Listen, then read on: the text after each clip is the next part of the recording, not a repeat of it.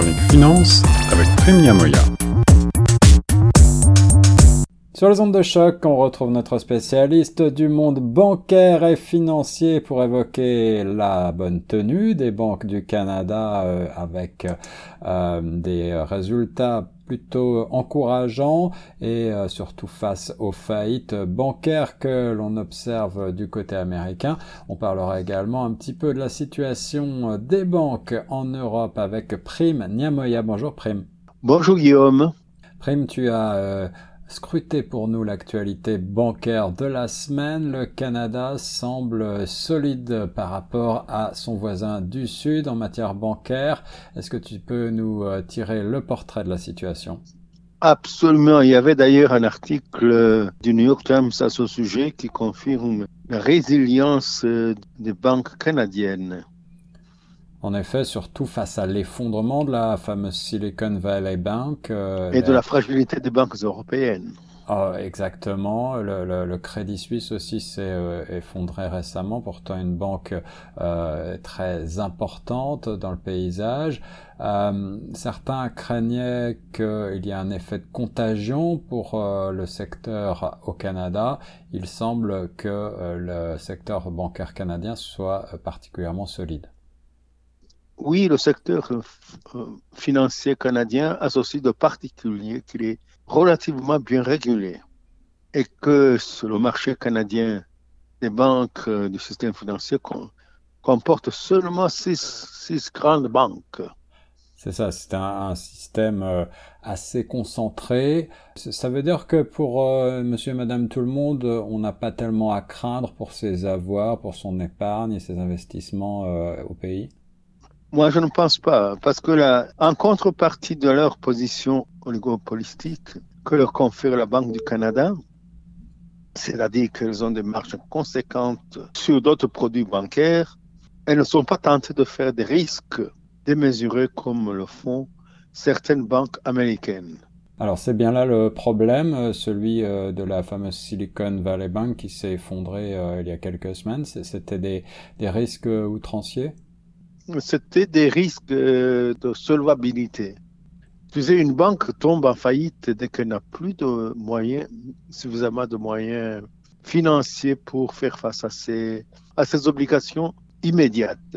Il faut d'ailleurs très peu de choses d'ailleurs pour qu'une banque tombe en faillite et que d'autre part, il se soit alimenté par des rumeurs de faillite, comme ça a été le cas pour le Silicon Valley Bank.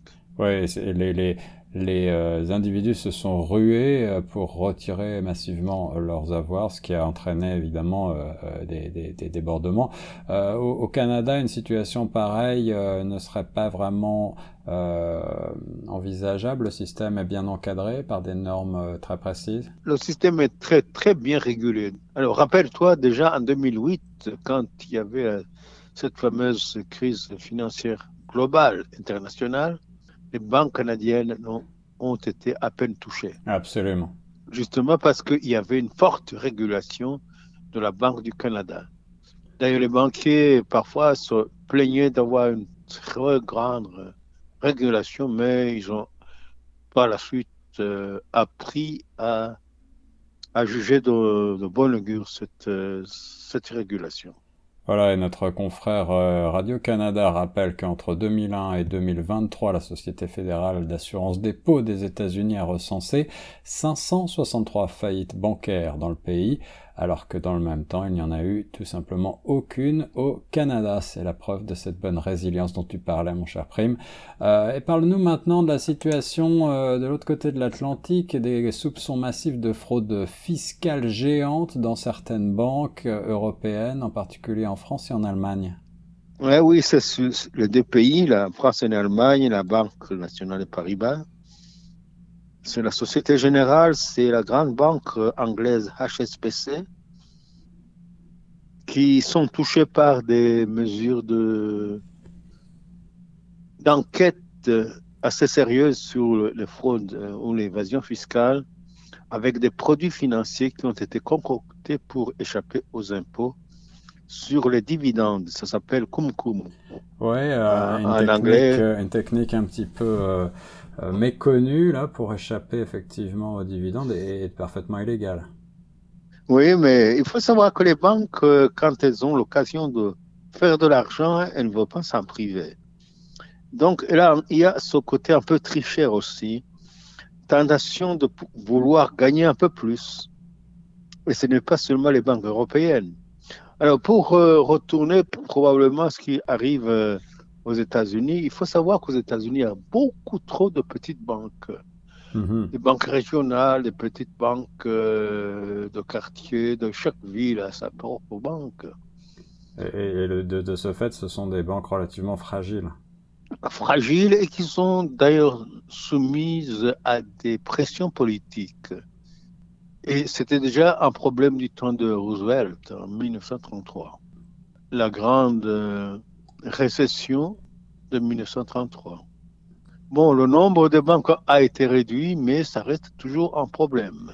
Alors, on continuera d'analyser euh, le monde bancaire avec notre spécialiste en la matière, Prime Niamoya, sur les ondes de choc. Merci, Prime, pour ce point. Je t'en prie, Guillaume. Et je suis très heureux de pouvoir euh, présenter le cas des banques canadiennes, parce que c'est le modèle du monde entier. Merci, Prem.